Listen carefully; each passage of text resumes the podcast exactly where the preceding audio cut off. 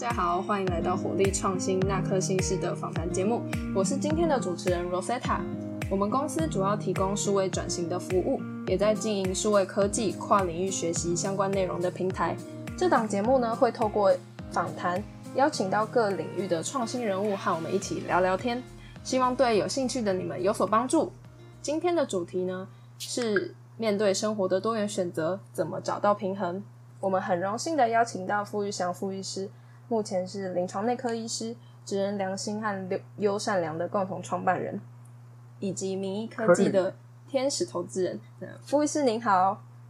哎，大家好，大家好，我是傅玉祥医师，很高兴能来这边来跟大家聊一点。好，嗯，前阵子啊，在 IG 还有您的 FB 看过您的一些访问，还有分享的内容，就是为什么会当了医生之后又想再去做创业呢？那创业是原本就有安排，还是您突然才有的想法？创业算是我，我大学期间有一次交换去美国，那时候那时候 iPhone 好像才出到一还是二，但是我第一次看到说，哎，原来美国他们那时候 iPhone 刚开始用，就已经有人想到用那个 iPhone 里面的 App 来储存病人的血压还有血糖的变化，来推估一些生理数据。那对我来讲还蛮冲击，因为那时候我从来就是这样。iPhone 拿来玩游戏就觉得很新奇，嗯，从那之后开始，我慢慢就觉得说，其实，嗯，原本就只乖乖念书嘛，就当当个医师的。但医学上很多很多的问题，其实它解决方法根本不在医院，也不在医疗的课本里面。从那个时候开始，我就我就开始慢慢想，就是他们那边就是有一套课程叫 Bio Design，那 Bio Design 的话，其实就是。有些声音声音工程或者医师，他们会去研究说要解决这个问题，然后他的一套解决问题的方法学。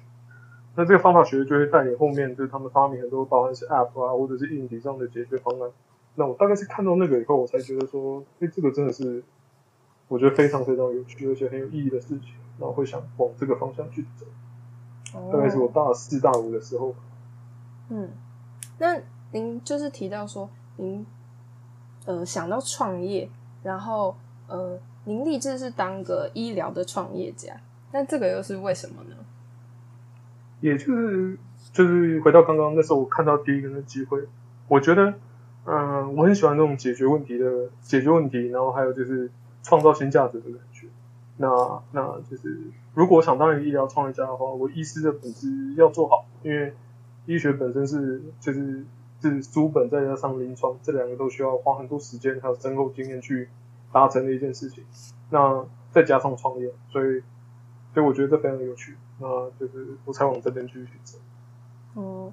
那您也有提到过说，就是您爸爸可能有给您一些启发，还有他们的观念。那这个是怎么影响到你创业还有当医生的观念呢？哦，对啊，就是就是我看原本原本要聊的是说，呃。那个嘛，就是家长通常会觉得说，小朋友当医生就好了，没事干嘛去去冲？其实，其实，在蛮小的时候，我其实我家人，尤其是我父亲，他在大学教书，他就跟我讲过说，就是其实聪明有有有一百种，那我们在学校念书的这个聪明是狭义的聪，就是你的读书技巧、你的脑袋记忆能力、对语言的理解能力、对数学理解能力，这是狭义的聪。更多聪明是，比如说察言观色啊，怎么样想到解决问题的方法，怎么样去跟人交朋友，这是广义的聪明。嗯，那就从小我一直，对对对对，就有点像是美国，就是会他们会讲什么 street smart 跟 book smart 两种，就是有两种聪明。所以我从小一直一直有被告诫吧，就是说，就是你你就是会读书完以后要不要去轻视书本以外的聪明。嗯。然后呢，我等到长大，我真的发现觉得说，哎，当就是医疗创业这条路很有趣，很想要继续往这方面走的时候，才觉得这件事情更重要。哎，就是就是因为要解决很多新的医疗问题的解决方法，完全不在书里面，然后也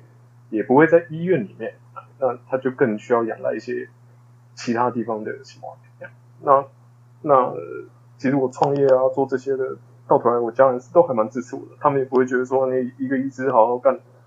干嘛无聊去做这些有？对他们来讲，就是这这都是我自己的人生历程，就他们也没有很好。那就是很像是，就是透过实作，然后不只是从书中读到，然后来完成一些自己的理想啊，或者是想法之类的，是这样子吗？对啊，对啊，没错没错。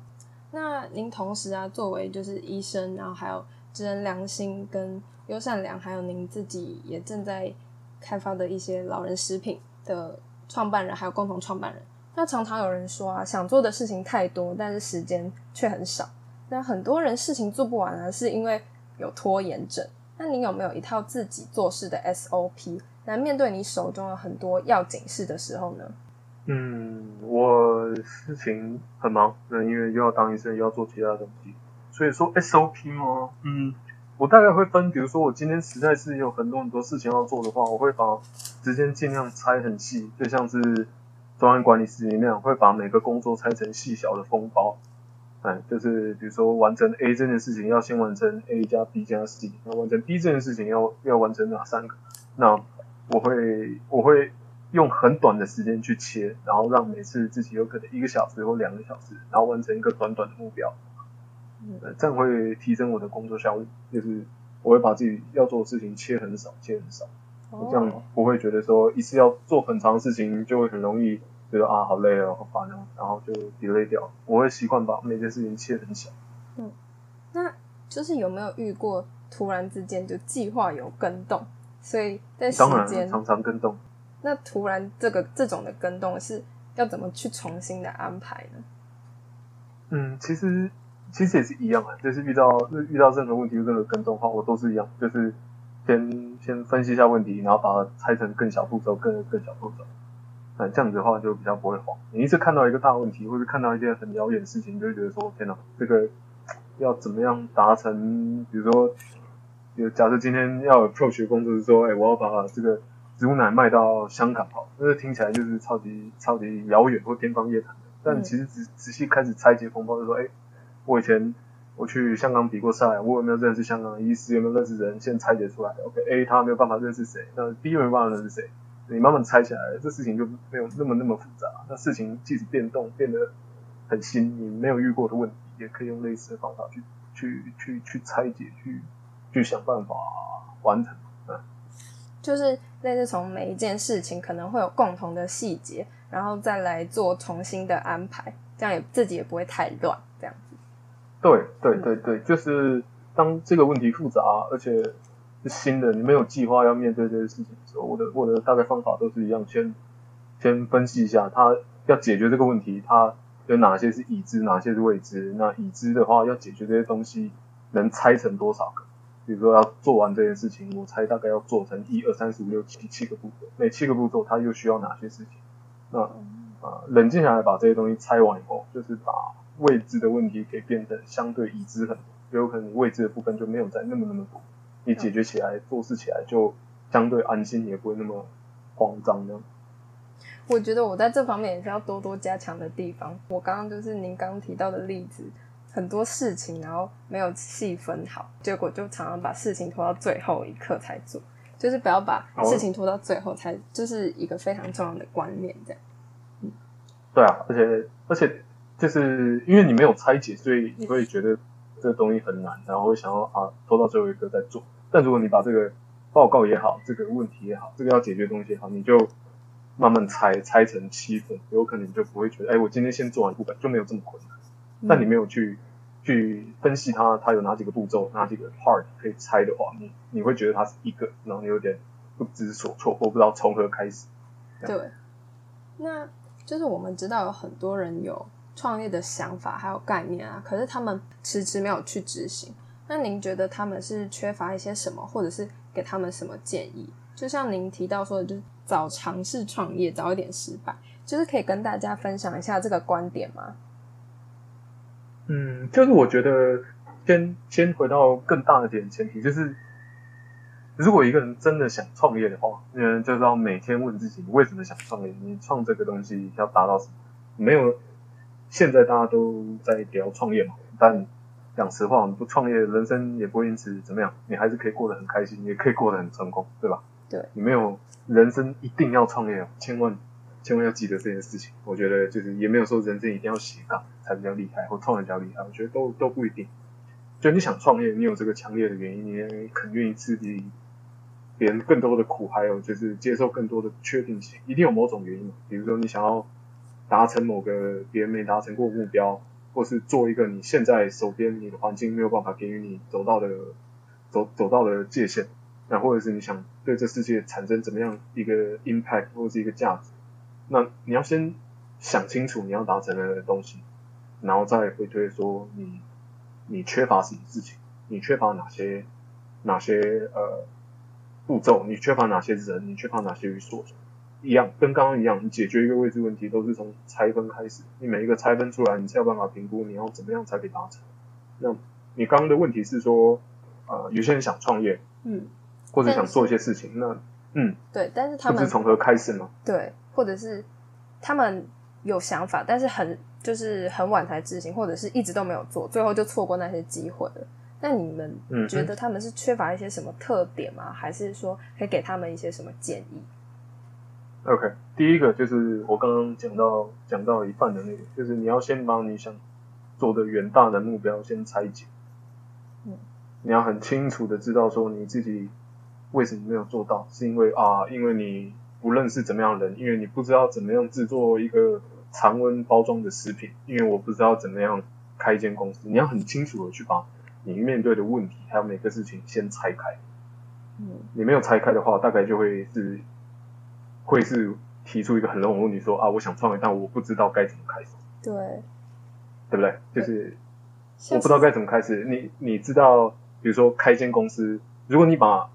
你想做的伟大的创业的目标拆拆的很详细以后，其实你一个一个都可以解到解决方法，就没有这么这么困难。嗯，像是我们在大学的社团的时候，不会是社长一个人做全部的事情，会是比如说活动长，然后公关长，然后他们分配下去，然后嗯哼，就是在创业也是这样子，就是有一个一个的步骤，然后每个都细分好，再下去安排，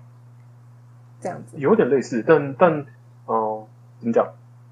创业你应该创业是是我们我们的动作，我们的行为，嗯它背后原因应该是你要去创造某种价值或解决问题，对吧？嗯就嗯是就是你要去创造某种价值，意味是你要去赚超级多钱，然后借由什么什么的方法这样子。那那你你没有去仔细拆分它的时候，大概就很难踏出第一步，因为你会不知道该做什么。但你详细的去拆分它，你就会知道每一步该做什么。那每一步该做什么，你需要怎么样的资源，大概就知道。哦，你等你等大概都知道这些了以后，我觉得就大家就可以去尝试看看，因为可以先打比赛，之后就真的从真实世界去去运行试看看。那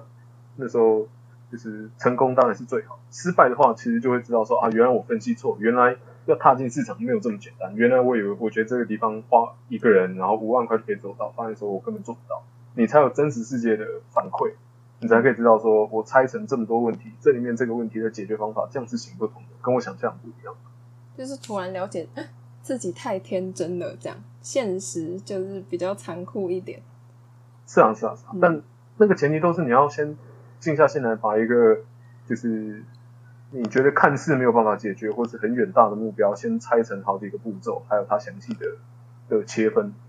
然后你才去测试，然后去失败以后，你才知道说啊，原来我找到对的人，但我一开始的钱不够啊，我一开始钱够，但我找到人干不了这个事情，然后原来这技术没有办法突破，你才知道你你的想象跟真实世界差距在哪。就像你刚刚提到的，就是比如说人力啊和资金的一些问题，就是很多人在创业初期，比如说他有想法，可是找不到人，或者是他找到人了，但是资金不够。您可以跟我们分享一下在这方面的准备，像是你有参加过台大创创中心，还有考考取专案管理师的证照，还有参加过创业相关的竞赛。那您在就是准备啊的这其中，或者是比赛的其中，有没有什么特别的经验吗？嗯，有。那先从最初阶的比赛来讲，我觉得就是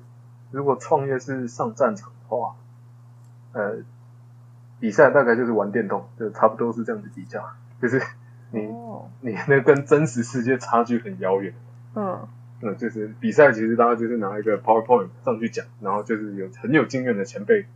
就是会会给你 comment 说，哎，我觉得你报告的好不好啊？你觉得这个每个人都要开始吹嘘嘛？这个市场有几个 billion 啊？我只要占这个这个 trillion 里面的一趴，我就可以不愁吃穿三辈子。大家都这样那，那个都是因为台下的评审没有真的要给你钱嘛，那大家就是你胡乱我也胡乱，大家歌舞升平，大家一起嗨一场这样。讲讲白一点就是这样子，对，但但是那是一个很好的经验。去比赛完以后，就是你最明显、最连现实世界很遥远的一些错误，大概会被点出来，你大概有一些想法可以被得到修正。那开始真的进入市场以后，事情就残酷了，因为你要多一个就是参数叫做时间。嗯，你有开公司，你东西开始出来以后，你无时无刻都在烧钱，你开始在烧你的时间，你开始在烧大家对你的期待，还有一些就是甚至等你等太久，有可能大家去找其他别人的，你在烧你的机会。所以进入真实世界以后，你的时间是非常非常宝贵的。但你你比如说在创业比赛的这种阶段，或者大家就是在上课讨论的阶段的时候。是没有时间这个参数，那所以刚开始真的要踏进去的时候，就是你要详细的考虑到时间。那刚刚你还有问到一个问题是说，就是包含说想创业找不到资金，嗯，还有想创业找不到人，对，呃，我的回答会是跟前一个一样，那表示你拆封包里面，比如说你前期要五百万，你找不到这个五百万，你要开始去拆解说，就是呃，这五百万可以得到的，可以得到的。管道有哪一些？要么是清创贷款，不然你是去打比赛，怎么样可以达到五百万？那个时候，为了在我最早的那个就是医疗软体公司，为了拿到钱，我们又去打很多比赛，然后去见很多 VC。这是我想解决我前面资金，我大概缺个八百万，我想解决这八百万的问题，我就找了很多方法，要去找 VC 啊，去找厂商啊，然后给他看 proposal 要不要投啊，然后就是他占多少钱，就是你要先你要先开始开始踏第一步后，你才有后面的问题。那你后面问题的话，就是也是一样，你你缺多少钱？那你要开始把它拆分，这有可能哪几个 VC 会投，你要再把这个问题拆起来，一个一个去破解。那人的话也是，但我觉得人的变数非常非常大，因为很可能你不太确定，说你根本没有很确定你要你要找怎么样的，因为如果你解决的东西太新，或是你自己不熟悉的话，所以对我来说，比如说植物奶好，植物奶我很呃。一两年前我就看过国外欧力，那他们就是做的很好，那就是取代牛奶的这个浪潮，还有新的注植的浪潮，我觉得在国外就已经是不可避免。那我觉得是非常有机会的，但我不是做食品加工或是做食品产生制造的的的人嘛，所以我并没有立刻立刻就是说投钱下去做，因为我没有我手边没有人这个因素。但后来很幸运的有找到。或者他没有找上我这样子的人，那我就可以二话不说的跳进去，因为我知道原心里想就是原本这会成功。那对我来讲，就是要完成这件事情的话，比如说他并不是很缺钱，但很缺特殊的人。我知道缺人，那人这个问题暂时没有办法解决，我就我有可能会先放着。但我只要是人这个因素一被满足的话，我就会启动我的这个计划。哦，那就是在挑人或者是呃找人的过程中啊，有没有觉得说？呃，要找比较熟的吗？还是比较不熟？认识的比较会比较好吗？还是不认识的？就是那个熟悉度，还有信不信任对方，会是一个蛮重要的考量点吗？嗯，我觉得是信任啊，信任。也不一定是说跟他原本就是朋友，这这不一定。但你要用其他方式来知道他是不是一个可信的人。他之前。做的公司，他之前的为人处事啊，这些的，你要你要先去了解一下，呃，可不可以信任，这一点非常非常重要。哦。那么我觉得不一定说你要跟朋友一起创业，有时候这样反而不好。嗯，就是有跟朋友创业。对，有看过一些创业的伙伴，然后因为只比如说投资的实力或者是资金线资金链的断裂，然后就后来就分道扬镳，就是甚至。原本不是，原本是朋友，但是因为这些原因，然后后来就也没有再联络了。这样哦，多着呢，多着呢。尤其是成功的公司更会吵架。哦，真的，真的，就是这种例子实在太多了。那你，嗯，就是像刚刚您提到，你会比较鼓励大家去参加相关的竞赛嘛？那在参加这些竞赛之前，应该做好一些什么准备再去参加，或者是？做到某一个程度再去参加会比较好呢。我觉得，如果是你已经有十足把握要能接受真实世界的战场，就是你已经你已经把很多该拿的牌都已经拿到手上的话，那就是直接去打比较快。你去打比赛浪费时间。嗯，但如果你还是在模糊，你还没有找到完全正确的人，你的资金还不太够的话，那打比赛或许会帮助你一些。哦，所以就是打比赛算是一个中间可呃，假设有需要资金或者是历练的话，会比较需要的一个过程。但是如果人力资金啊，然后方向都已经很确定了，那就可以直接尝试看看。哦，没错，没错。因为就像我刚刚提到的，打比赛有点像是就是打电动跟真实世界的战场，哎，完全不一样。你你打比赛，你输了不会怎么样，你你的 PowerPoint 里面的那家公司不存在，所以它倒了，你不痛不痒，对吧？对，根本没成立。哎，那你说，哎，这个可以在全世界几个 billion 的美金的 market 里面占到死啊？随便你胡乱，因为没有人可以反驳你。嗯，对，那那那个就像是电动一样，那。真实事件十之八九不会照照着那样子来运作。嗯，那我们团队还有包含我自己，其实就是很多个比赛啊或什么那些，其实也都失败啊。其实会怎么样好像也不会怎么样，真的还不会。因为那时候我比过几个，像是台北、上海双城论坛有一个上海有一个金山科技园区，那时候他们有一些比赛，我没有去比。嗯，在我们前面的团队现在已经全部倒了。然后，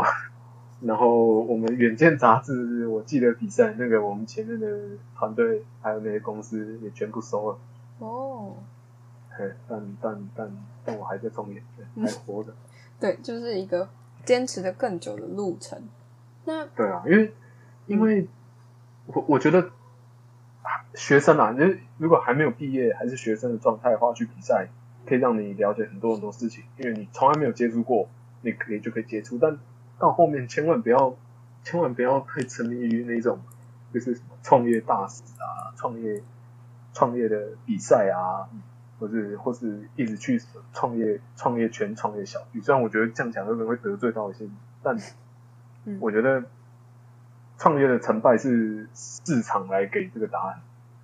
对吧？就对，是是这个 market 给我们答案，说你这家公司是成功与否。嗯。对吧？就像股票一样啊，你不能自己一直喊，但是股票下跌，然后然后涨不上去被吓死。就是股票好坏与否，涨的是市场决定，就跟你的产品一样，是市场会决定你的价值，不是不是哪个评审或是或是哪个人跳出来说我觉得你超棒，所以你就是成功人士，不是。创业就是真实世界，那就是这个市场会给你所有的反馈。那当当已经不是学生了，已经确定要出社会要。就是要去面对真实世界的时候，我觉得就不应该花太多太多时间在在比创业比赛，或者去去先去创业论坛这样。嗯，我的个人的建议这样，就是不要有点像不要太沉迷于模拟游戏，就是实际做看看。对对对，就实际做，因为创业本身就应该是只有实际，对吧？对，就是创业创业本来就是你要去真实世界的市场里面再创造一些价值。那那这本来就应该只存在于真实世界。那个那个创业比赛也好，或是一些什么青年创业领袖计划啊这些的，都是一个过程，这不是结果。这些过程会让你了解一下那些，但千万不要太沉迷于这些。哦，对，对，就是真正真的就是五六年前比赛的前面五家公司圈到了。哦，那就是嗯，看到他们的就是。嗯，您说你也有失败过嘛？那后来是就是怎么再重新开始的呢？嗯，我那时候失败是就是几年前在永基金会里面，那时候做一个糖尿病分析的问题，那那是我当初非常想做的事情，现在还查得到他的新闻，但我最后募资没有达到我自己设定的门槛，还有设定的期望，所以。最后只拿到那几百万，没有办法顺利的养工，嗯，我想要的制药科学家，所以就就我就暂停那个 project。嗯，那嗯，你说会怎样再起？虽然是虽然是没有办法继续走下去，虽然有点有点难过，但之所以没办法走下去，我也是把把我自己失败的原因就是拆分开来，就钱不够，人不够，还是什么？我觉得我的人够，但是钱不够。那为什么钱不够？为什么 VC 这些的他们对我这个的 project？前景没这么看好，这么不愿意出手。那我自己分析了一下原因，我大概找到原因。所以，对，我觉得那时候我失败是合情合理的。呃，就是我觉得我找到一个很厉害，团队很强，但是我们的商业计划显然有问题。那因为有问题，所以很多 VC 不愿意那时候投资。那那我知道这些问题了以后，我没有说就此放弃当医疗创业家这个原因，是因为我还是看到很多很多机会，只是我没有时间去做。但时间过久了以后，自然那些机会等我找到足够的资金还有人力以后，我就会去。嗯，所以就是在失败的过程中，然后找到自己的原因，然后在在之后的创业机会当中，就再去修改一些企划，这样子。是每一次，就是那一次失败，或者之前比赛失败的时候，我我都会觉得，就是学最多的其实大概是失败。你失败完以后，你才可以很确定知道说，就是就是为什么。哦。尤其是分析分析说为什么那些 VC 不愿意投出钱来，那其中有几个愿意，那他们是为什么？就详细详细的去把它分析，我就大概就知道说，哦，原来原来这些企业是看的是他原来看的是什么东西，让他愿意掏个三百万，那愿意掏个八百万、一千万，在你东西都还没出来之前，那有些就是就是连一百万都不肯掏，即使他身价上千上千亿，他也不肯掏这些。Capital 出来是为什么？我觉得这大概是很早就失败给我的一些就是想法跟一些最有价值的事情。嗯，那就是如果说啊，开始和伙伴一起经营，就是知恩良心，或者是您现在正在做的老人食品的呃的专案或者是企划，这样是呃，因为您也提到过说您喜欢料理嘛，那这算是一种兴趣转变为专业吗？就是从创业初期到现在，就是您刚说有经历过失败啊，然后资金不够的问题。那你有没有经历过呃倦怠期？所以对于您现在就是兴趣变成专业，那能继续持续下去的这份热情，来自于哪里呢？嗯，我觉得我好像也不会说我是把兴趣转换成我的专业。嗯。我我从小因为家里的关系，很小就一直教我学煮饭。那个我自己也很喜欢煮饭，所以我就学了很多。我对味觉还有就是就是一些味觉的掌控，自己有一些呃，可以说跟一般人比起来有优势吧。简而言之，就是比如说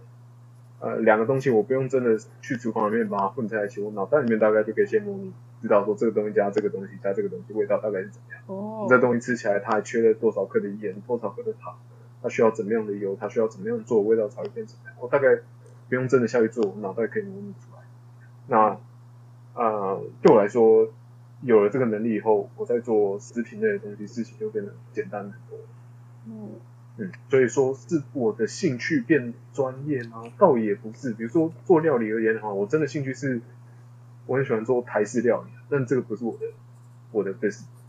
哦。所以是应该说，我的兴趣让我看到了市场某些特殊的机会，能让我解决一些医疗之外的问题。哦，就是也有点像是专长和优势给自己的机会。对对对，比较像是专长跟优势吧。但我没有真的，我最爱的东西就是做研究台式料理，就很传统的台式料理，或者做一些，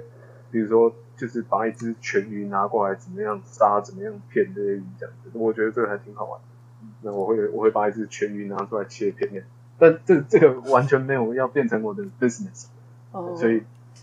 所以我说我的兴趣大概是提供给我我我创业上的一些 advantage 一些优势，还有一些还有一些别人比较没有的，或者别人要花比较多时间的一些能力这样，但我没有硬是说，因为我兴趣是什么？我兴趣是是台湾菜台湾料理，所以我一定要开一个台菜餐厅，嗯，我没有这样。就是有相关的，然后也跟自己的优势可以帮助到的，再来继续进行。嗯，比较比较精确点形容应该是优势吧。嗯，我的兴趣带给我的一些优势，但我没有觉得说兴趣一定要变成事业，因为你喜欢这件东西，那每个东西的商业价值本来就不一样。嗯，就是呃，就是有些人喜欢，比如说嗯，比如说。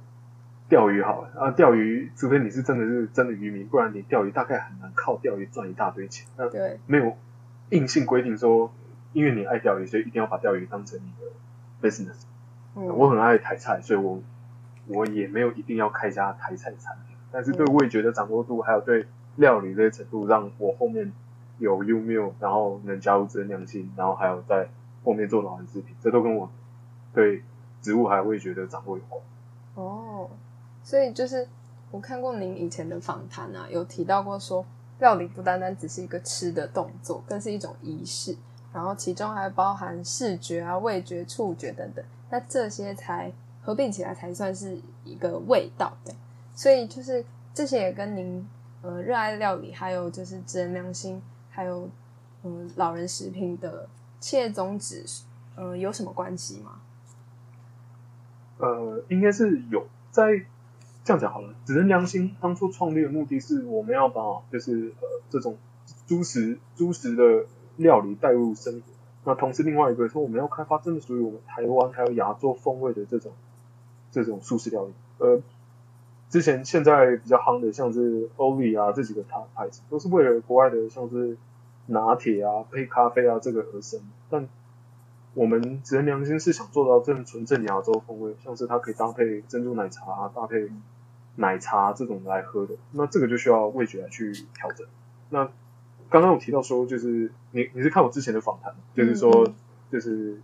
吃东西是一个很有仪式感的事情，它不是味觉，就是就是大家都觉得啊吃东西是味觉，但其实完全不是。你看我们吃东西，我们要先闻到这个东西味道，我们没有闻过这东西味道，直接捏着鼻子吃下去是。感觉完全不一样的，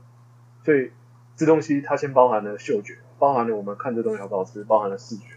那包含了包含了触觉，口感是触觉，口感不是味觉，辣是触觉，所以它包含了触觉、视觉、嗅觉，再加上味觉，那它是这四个东西的合体，叫做这东西，它不是单纯的味觉，所以所以这几个东西混合，那同时又要符合就是亚洲风味，同时又要符合是是。舒适就是它是植物饮食的话，那就是就是真良心在开发这产品这边，我就可以出一些力，就可以有一些想法来达成这件事。嗯，就是也是观察到了市场哪个部分有缺乏，比如说呃前期都比如是呃欧美或者是地中海的那种呃的素食餐，但是比较缺少亚洲风味的这样，所以你就往比较希望往那个方向前进。是是是，那那这个就是，比如说，嗯，因为我我把很多很多牌子的植物奶都喝过，那我自己知道说，怎么样的风味来加亚洲式的奶茶，来加珍珠奶茶，嗯，味道有可能会更好一点点。那这当然，我们真良心也不会只仅止于植物奶，我们还有其他的正在开发的其他产品，都会紧扣这个这个这个路线。哦。就是现代人真的越来越多人在关心一些健康饮食，然后如何吃的健康，就是也是一种很大的学问。而且，比如说很多社会新鲜人刚出社会的时候，薪水可能比较没有很高，然后他们可以就是在生活中自己的决定，比如说自己可以吃什么，该吃什么，就觉得说啊，这已经是比较少数可以掌握在自己手中的事情了。这样，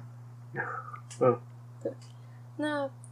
嗯，关于就是少数掌握在自己手中的事情啊，像是您嗯平常工作时间的调配啊，很多人会说就是创业，那我就可以当我自己的老板，不用受雇于别人，然后也不用准时到公司去上班，时间可以自由的安排。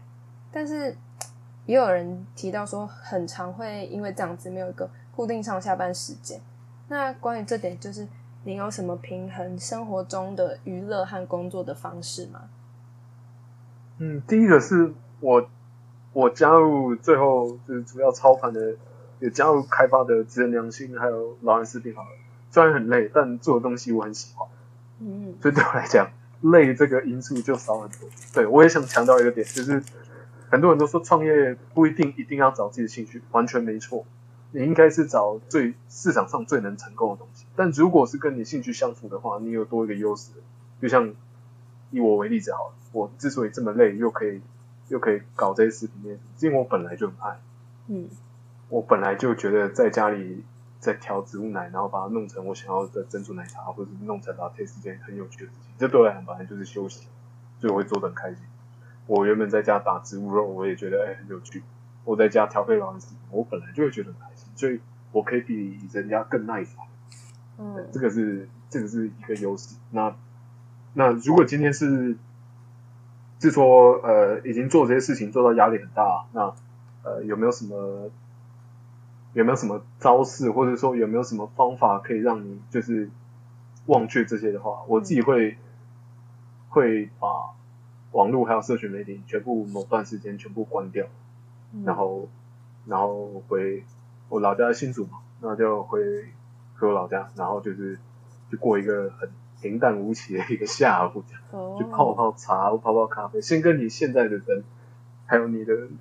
人生先完全断开一段时间，嗯，就是然后等比如说，嗯、跟自己兴趣相关，所以会因为累，但是也不会觉得怎么样，就有点像乐在其中，可以把工作跟呃兴趣融合。但是如果是比较呃没有关系的话，就是给自己一些时间沉淀，是这样子。嗯，而且沉淀是就是完全断开断开一些网络或是其他的因素。我自己啦，我个人我个人会觉得，就是有时候压力来源常常来自于外界的一些干扰，比如说大家期待你啊当医师就应该怎样，或者是你看到说，哎、你还在创业努力，你的同学同年龄的周末都去玩，游山玩水，去日本玩，然后去买好车，那你还在值班，或者你还在创业，哦，你也很想去玩，但你完全没有这个时间，这时候你就会觉得很沮丧或 depressed。那、嗯。但其实其实这种比较而来的压力，其实是完全没有必要的，嗯。就是就是他他也不是刻刻意要害你嘛，每个人都有各自的想法，还有每个人各自想要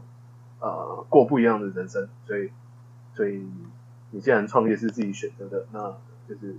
又又想去跟别人比较，然后反过头来让自己很难过，其实这没有那么必要。但是不可能说我心里知道这没有必要，然后就完全忽略这件事情，不太可能。因为我们现在 Facebook 也好，IG 也好，人一定会比较，你就 PO 一张照片就在比较，大家拼命去 PO 米其林餐厅就是在比较。嗯所以最好的方法就是先跳离开那个那个干扰，跳离开那些讯号，然后让自己稍微冷静一下，那之后再回去工作。嗯就是很多压力，就生活中很多压力的来源，可能都是来自别人的看法，还有就是别人的比较，所以就是可以希望断开一些社交的生活，然后让自己好好的沉淀。嗯，那您有没有觉得，就是比如说现在什不做什么事情，以后一定会抱有遗憾，或者是嗯，你们团队目前对未来的规划？嗯，你说什么事情会会抱有遗憾吗？呃，就是现在有什么事情不做，或者是不赶快去计划来执行的话，那呃，以后比如说过了十年、二十年，回头来想啊，我当初怎么没有做那件事情，觉得很后悔之类的。哦，了解嗯啊，嗯，我想想看哦，呃，就我前面有讲到说，当你想解决一个问题的时候，你要去把它拆开，对吧？嗯当你自己觉得说我已经拆开，哎，我需要怎么样的人，我需要怎么样的资金，我需要怎么样的呃市场的风向，如果这些都达成的话，还不去做，我就会后悔，嗯，因为我觉得理论上这样子应该会成功。那事实证明，欧力今年已经 IPO 了嘛，嗯。他已经在美国成功上市了，已经募到一大堆钱。三四年前那时候，大概三年吧，呃，那时候看到他，我就觉得这东西应该会未来非常非常了不起，因为你可以用接近牛奶的口感的一个素的饮料，它对环境更有保护，那它喝起来更健康，它几乎没有就是饱和脂肪，这种东西就是是下一个科技、下一个时代科技该做的事情。那怎么样东西会后悔？就是当如果今天职人良心他们其他的要的专业人才有了，资金也都到位，但是因为我害怕，所以我不去做的话，我觉得我就会后悔。嗯，就是比较会呃倾向于鼓励说，如果我今天已经有完整的计划，那我就要赶快去执行，做好准备就冲这样子，不然可能以后再回来看到说啊，我当初都已经做好这么万全的准备了，为什么还不去试试看？这样，对啊，对啊，前提是要做好准备哦。嗯就比如说在在在职人良心的团队，他们是就一开始后来找我进去的时候，如果不是他们找我进去，我自己不会跳下去直接开一家公司来硬干植物奶，因为我知道他的食品的制成的科技这些我不太懂，那它有很多东西是未知的，我需要这样子的人才。但如果这些条件都已经被满足了，那剩下不去做的，不是就是我的我自己的胆小跟我的害怕对这，样子？那这不应该成立，即使害怕也要下去做。对，哦，那就是当你你的你的事先的 plan，比如说人刚刚是讲人良心嘛，老安食品也是类似，老安食品的这个 idea 我想更久，但嗯一样在产品制成有一个很特殊的软泥状态的这东西，我没有办法突破。我也问过一些人，那台湾的一些食品科技厂啊，或是我认识的石科所的人，没有人会做。但后来真的有有遇到有人愿意出钱，有有人做过类似的东西，然后这几张牌都都到手。嗯那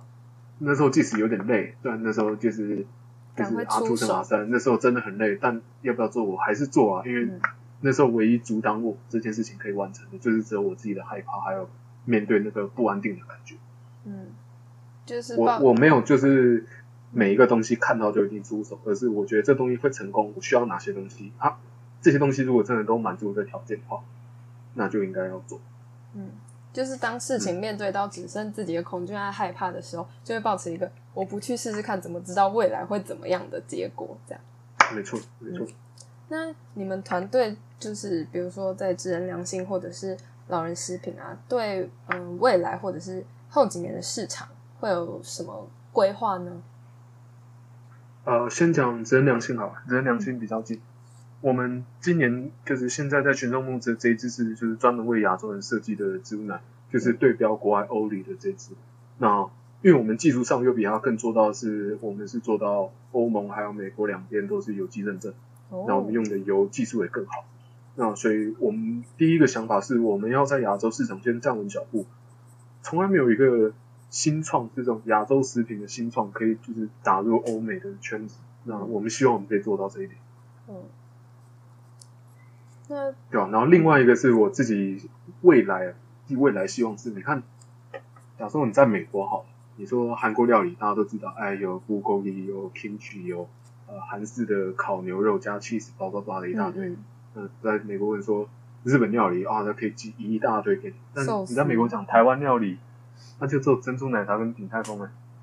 对，比较没有那么多的 印象。这快没了。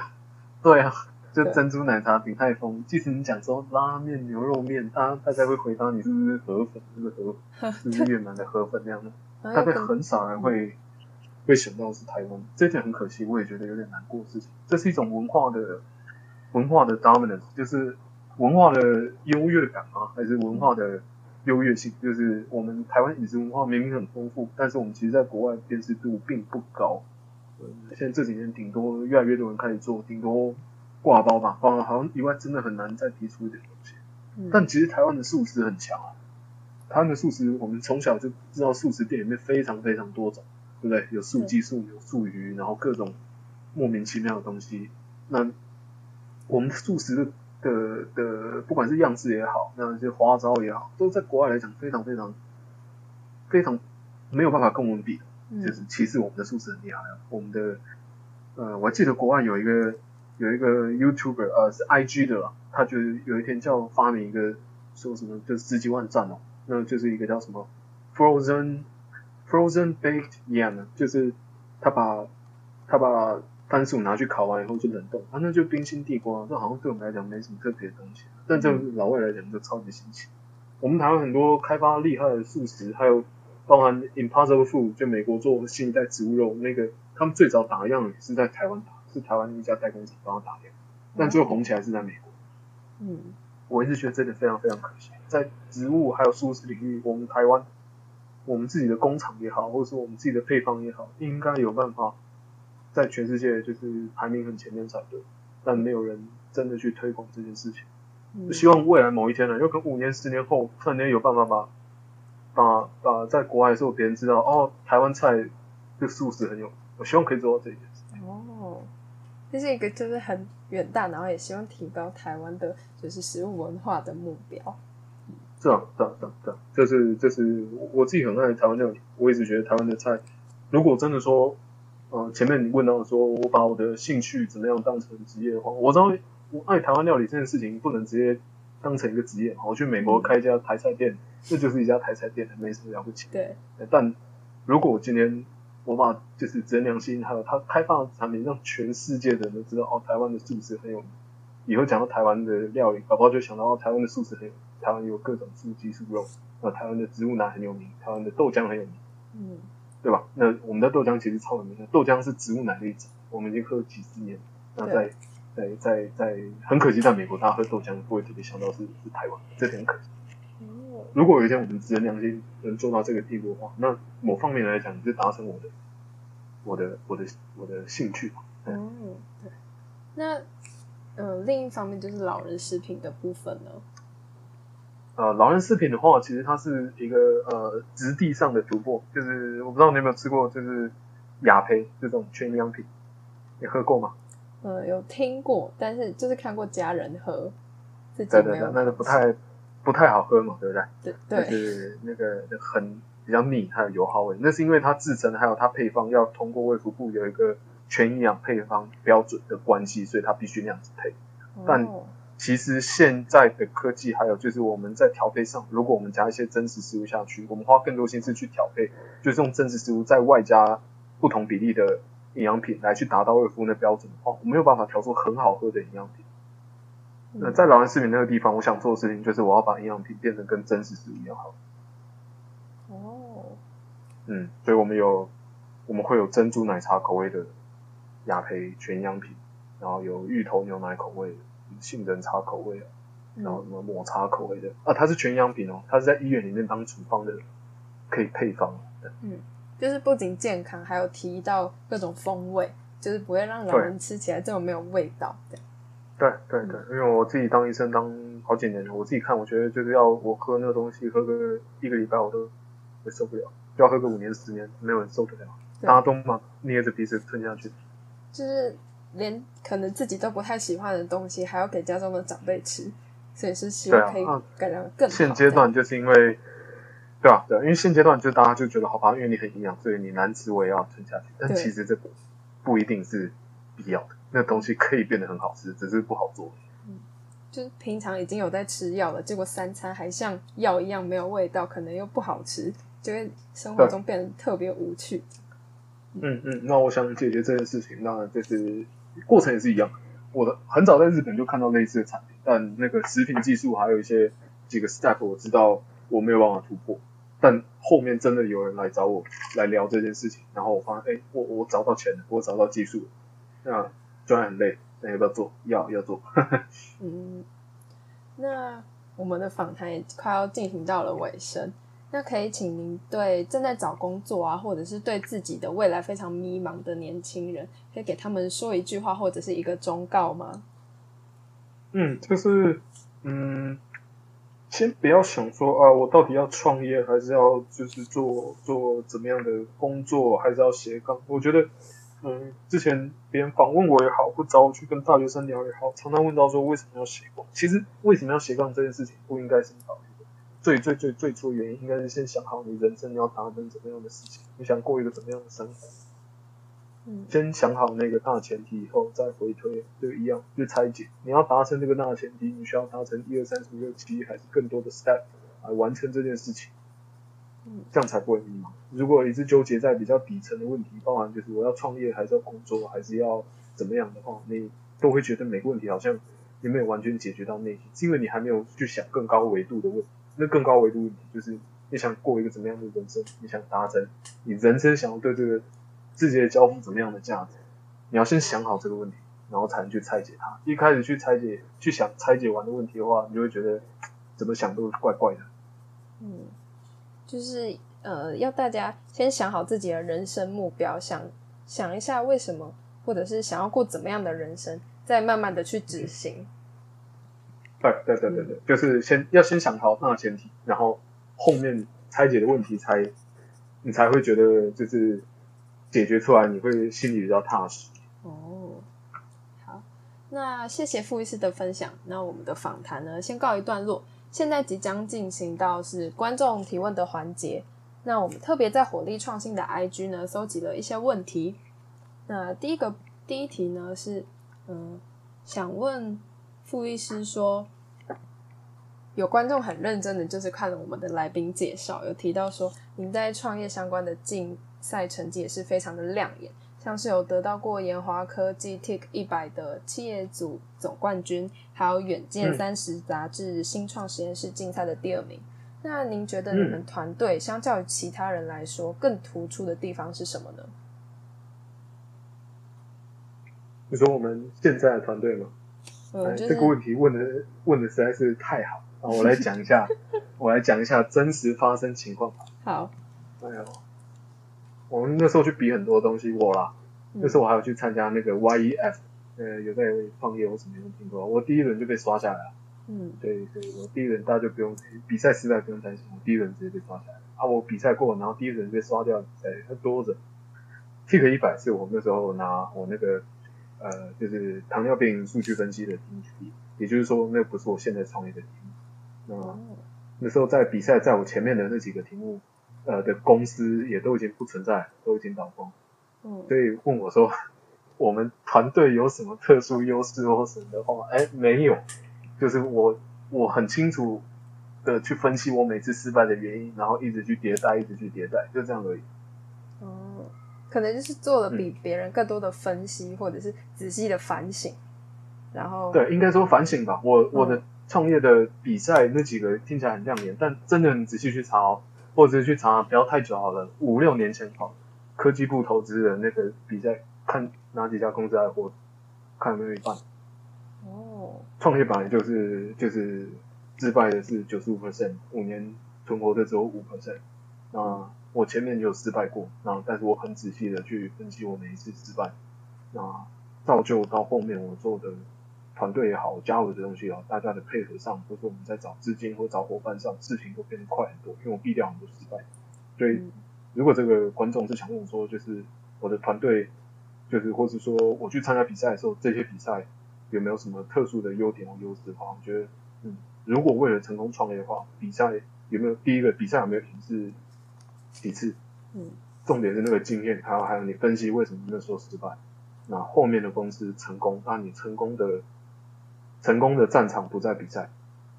嗯，就是在于更多的出社会之后，比如说坚持或者是呃团队的努力，然后来达到现在的成绩。对啊，对啊，对啊，就是比赛比赛的成绩是比较好解释，大家会觉得说，哎，你你这个。当医师又创业，还要打过这些一个比赛，听起来蛮厉害的。但讲实话，呃，有很厉害吗？我觉得好像也还好，因为那些公司也都倒了。嗯，大家没有在真实世界存活下来，能在真实世界存活下来，叫客户从口袋里面掏钱买单，叫叫你的用户掏钱买单，这才是成功哦。哦，嗯，评审给几分，那都不是成功，真正成功在于大家你的用户愿意掏钱，愿意拿东西来换你一下，这才是成功。所以就是更看重。呃，自身创业的价值，比起比赛的成绩来说，一直应该都是这样。嗯嗯，那创那比赛比赛会给你很多经验，那就是分析这些失败让我增长真的非常多。但如果问我说，嗯，我有什么特质，然后能赢得这些比赛的话，我觉得我我唯一赢过别人的东西，大概就是我每一次失败完，我很仔细的去分析为什么失败。嗯，我跟哪几个 VC 谈过，哪几个人拒绝我，哪几个人同意我，那我都还蛮详细的记录这件事，我到现在都还记得。五六年前我跟哪几个 VC 在哪里谈过，然后那时候为什么他拒绝，这些我都历历在目。这大概唯一我觉得大概比人家多一点点地方。嗯，就是失败还有所有的经验是一个特别特别重要，就是您自己也很重视，所以会才会到现在都还一直很记得。是，那就是除了刚刚呃第二个问题是，除了刚刚您提到自我沉淀啊，那你也提到过说，比如说呃生活中有非常多的事情要做，又有当医生，又有当创业，然后不止一间的创业，那您有有没有什么调试压力啊，让自己重新再出发的妙招，可以跟大家分享一下吗？我吗？嗯，煮饭啊，嗯，就是煮饭，煮饭。带给您对，就是什么快呃快乐或者是什么想法吗？嗯，刚刚一样，就把所有社群都关掉，然后音乐放很大声，然后喝杯酒去煮饭。嗯，那就是呃，看到就是家 家人答回答等于没回答，就是也是看到家人或者是自己尝到就是哦好吃的东西，也可以更舒压的这种感觉。是啊，那应该说，我觉得舒压的妙招啊，就是你应该原本就保持一个，就是除了工作以外的兴趣，打电动也好，去爬山也好，去飙车也好，whatever，就是你原本就应该维持一个这样子的兴趣。那这个有可能我没有办法带每个人回答，每个人的每个人的兴趣大概不太一样，但但我自己的小意见是，因为我们现在这个社群时代，大家常常压力来源真的常常是比较，嗯。真的，真的常常是比较。啊，就是大家会有意无意的比较，从小比到大，比成绩啊，比考上什么学校，那比谁以后以后就哎，医生之间也超爱比较的，呃，你开什么车？你是开 GLA 还是 Benz 的 C Class 啊？你还是房子买哪里几平？小朋友有没有上什么厉害学校？我们都一直在比较，对，比较没有不好，会督促自己，但常常比较会给我们莫大的压力，还有这种喘不过气来的感觉。对，当自己压力太大的时候，有一部分就是先完全暂停比较，先不要去看别人在干嘛。哦，这是我觉得一个我自己有时候会有方式，有时候就是会觉得很烦，然后就就就先暂停社交的一些活动，啊，先不要比较，因为其实比较到头来也就跟那时候去比赛一样，我觉得就是比较这种东西，因为别人不可能带着你过你的人生，所以比较嗯不不完全有意义。嗯，就是比较可以督促，但是也不要太过多的比较，会让自己有点太比较会督促，会会让人说哇，别人也过得很好，自己自己应该加油，但常常又会带给我们过多的压力。嗯，好，那我们今天的收听呢也来到了尾声，谢谢大家今天的收听，也谢谢傅医师呃精彩的分享。那那颗心事的第一集 访谈节目就到此结束啦。如果有任何问题或者是想法呢，也欢迎到火力创新的 IG 私讯我们哦。另外，职人良心的无添加燕麦奶也正在进行募资当中，相关链接也将在周四公告于火力创新的官网。那我们下周一同一时间再见喽，拜拜。好，拜拜。谢谢布医师。